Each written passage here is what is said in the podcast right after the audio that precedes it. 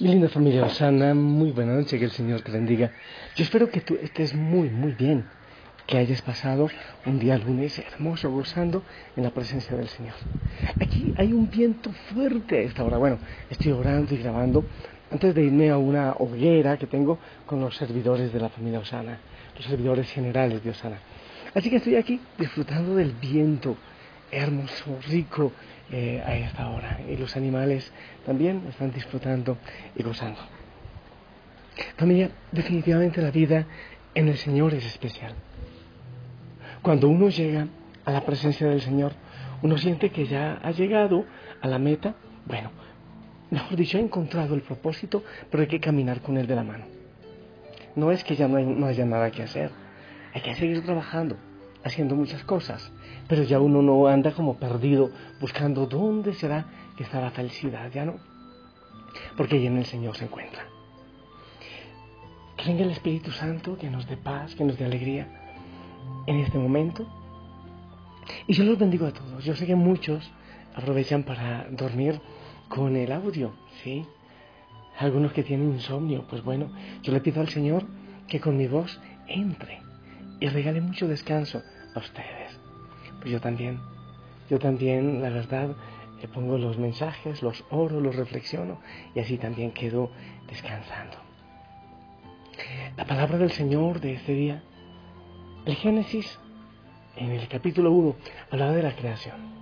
El Señor creó todo y vio que todo estaba bien. El Señor que está desde el principio, que siempre, que hizo todo perfecto. Él lo creó, con sus manos lo creó. Y Jesús, que está sanando a muchas personas, que va y le ponen a los enfermos y solo con tocar el borde del mando quedan sanados. Dios que lo había hecho todo, Dios Padre, todo perfecto. Las cosas que se van dañando por el pecado, por la enfermedad, por tantas cosas, entonces viene Jesús y recrea, es la nueva creación, hace nuevas todas las cosas. ¿No te parece hermoso? Entonces, en el Señor nosotros tenemos una nueva creación. En Él, cuando nos aferramos a Él, nuestra vida empieza como que a crearse nuevamente, a ser nueva, empieza a ser nueva. Yo te invito, eso. No sé tu vida cómo está. Algunas veces quizás gastada, como sin muchas ilusiones. Y nos aferramos al Señor y le tocamos el mando y nos acercamos a Él. Y entonces Él nos regala una vida nueva. Pero mi familia he estado pensando que en, en, los sacramentos, obviamente en todos los sacramentos, recibimos la vida nueva de Cristo. Pero hay uno en el cual he estado meditando hoy y es en el sacramento de la reconciliación, en la confesión, que allí hay una vida nueva. Precisamente porque el Señor en ese momento se olvida de tantas cosas, de nuestros pecados, cuando hay arrepentimiento, y empezamos una vida nueva. Muchas veces nos da miedo la confesión, sí, sentimos vergüenza. Eh, nuestra sociedad no valora mucho la honestidad y la sinceridad, ya que la apariencia reina mucho entre nosotros. Tampoco está bien visto que pidamos perdón a los demás, ya que se interpreta como un signo de debilidad. Mucha gente llega donde a mí me dice, ¿por qué me tengo que confesar con un hombre que es más pecador que yo? Y es probable que así sea. Pero ¿sabes por qué? Porque el Señor quiere. Porque Él dijo lo que aten en esta tierra quedará dado en el cielo. Lo que perdonen en esta tierra quedará perdonado en el cielo. Pero lo que no perdonen no quedará perdonado, quedará sin perdonar. Por eso. Porque si tú sacas, cavas en la tierra, la tierra que es sucia, y encuentras una fuente de agua, esa fuente llega cristalina, aunque la tierra sea sucia. Así es, porque el Señor quiere, porque somos humanos y porque el Señor necesita medios para estar muy, muy unido a nosotros. Yo creo, familia, que la eh, confesión, el sacramento de la confesión actualmente, es uno de los sacramentos quizás más desconocidos y no tan valorados. Hay muchas razones para ello, unas ambientales, otras personales e incluso institucionales. Nuestra sociedad no valora la honestidad y la sinceridad.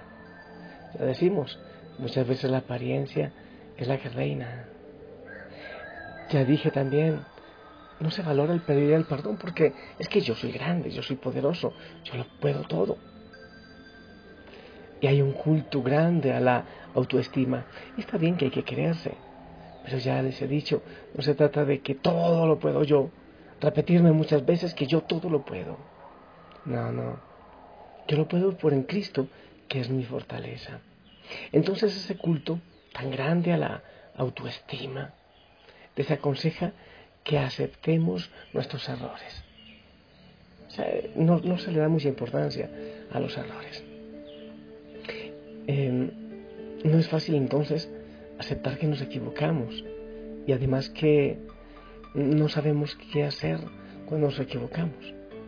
Muchas veces preferimos que la sociedad cambie la forma de interpretar nuestras acciones, eh, esperar que los pecados dejen de serlo y realmente eso es lo que, a lo que tiende la sociedad. Esperar que, que nuestros pecados sencillamente se hagan normales antes de aceptar que, que hemos cometido errores. La deriva relativista de, de esta situación se va sustentando poco a poco. Todo es relativo. Todo parece que sí, pecó, pero es que tenía por qué hacerlo y casi todo es justificado. La vergüenza es uno de los sentimientos que afloran cuando nos planteamos aceptar nuestros errores. Vergüenza de sentirnos débiles e inferiores a los demás. Por último, y por desgracia, el sacramento de la confesión no ha sido promocionado por muchos sacerdotes, es verdad. A mí me duele mucho el corazón cuando mucha gente quiere confesarse y, y honestamente no alcanza el tiempo. No sé si así viven todos los sacerdotes, pero realmente duele el corazón.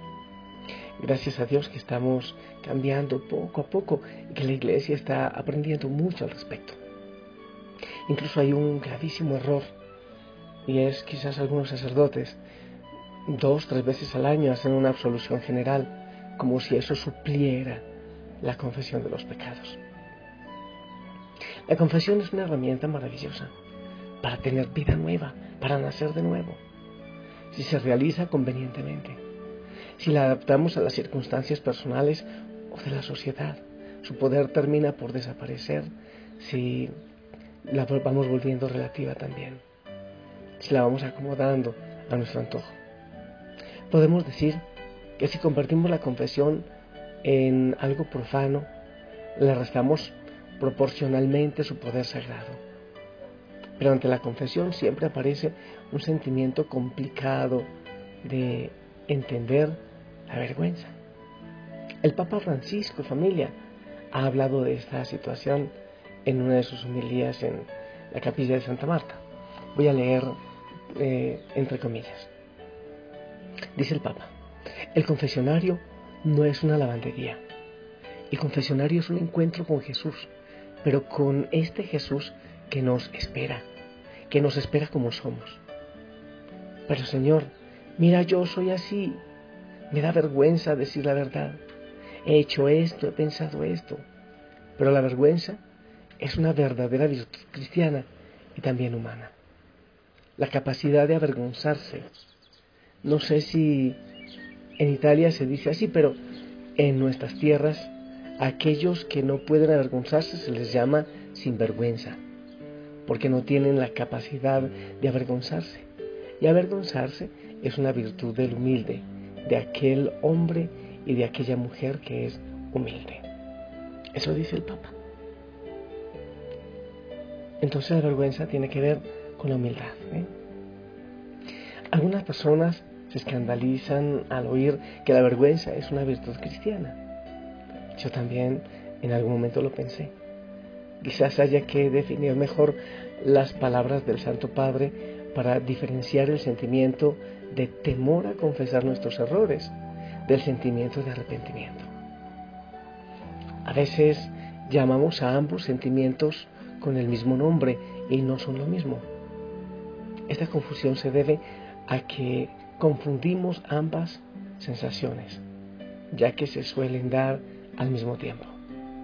Una persona incapaz de sentir culpa y arrepentirse es un sinvergüenza. Una persona que se arrepiente profundamente y que no tiene miedo de aceptarlo ante los demás y ante Dios, tiene andado un camino hacia la santidad. El primero será incapaz de pedir perdón a Dios y a sus hermanos. El segundo vive la humildad de no sentirse más que los demás, de no sentir que es más grande que quien le rodea. Yo creo que la confesión eh, de estos dos enfoques de la vergüenza, la confusión, perdón, de estos dos enfoques de la vergüenza, nos ha traído más de una dificultad con el sacramento de la confesión. El Papa Francisco concreta un poco más el tema. Mira lo que él dice. Es necesario tener confianza, porque cuando pecamos tenemos un defensor ante el Padre, Jesucristo el justo. Y Él nos sostiene ante el Padre y nos defiende frente a nuestras debilidades.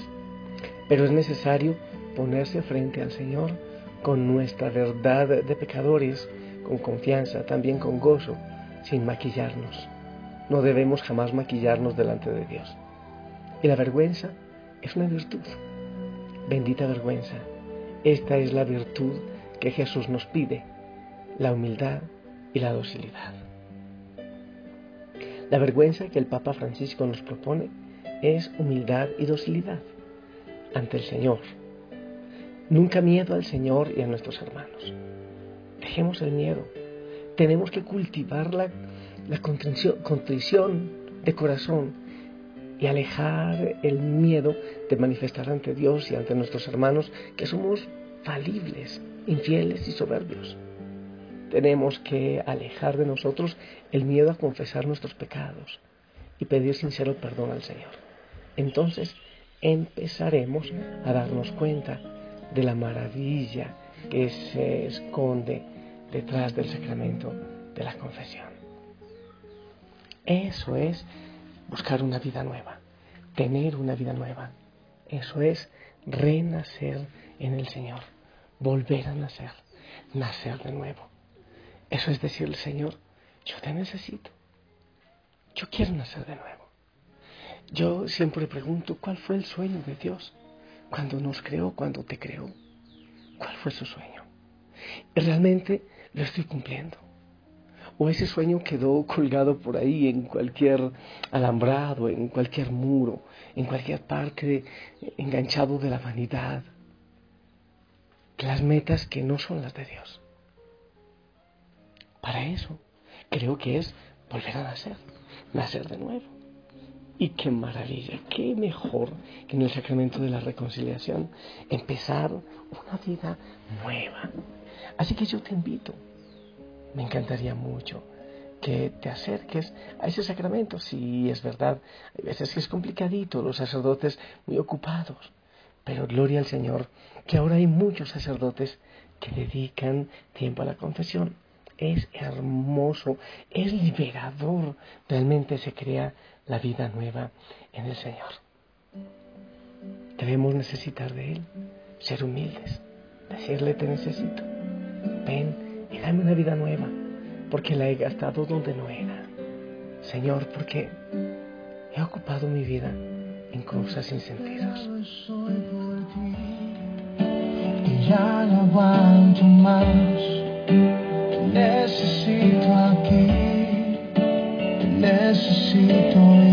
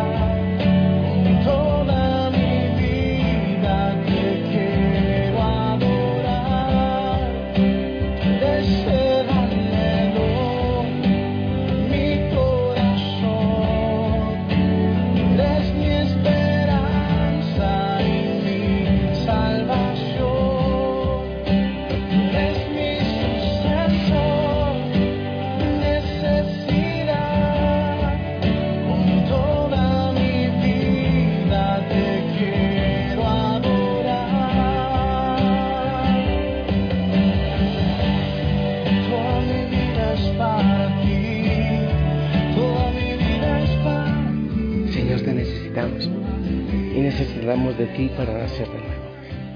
Ven Señor, ven y llénanos, ven y tócanos, ven y abrázanos. No queremos perder nuestra vida, no. Queremos cumplir tu sueño en nosotros. Yo te pido, Señor, que derrames bendición sobre cada hijo, sobre cada hija de la familia Osana, que los abraces y les des el descanso. En el nombre del Padre, del Hijo, del Espíritu Santo. Amén. Familia, bueno, te cuento que salí un momentito y me rodean las gallinas, aquí están. No se escucha lo que hablan, pero aquí están. Eh, nos regalas la bendición también a ellas, por favor.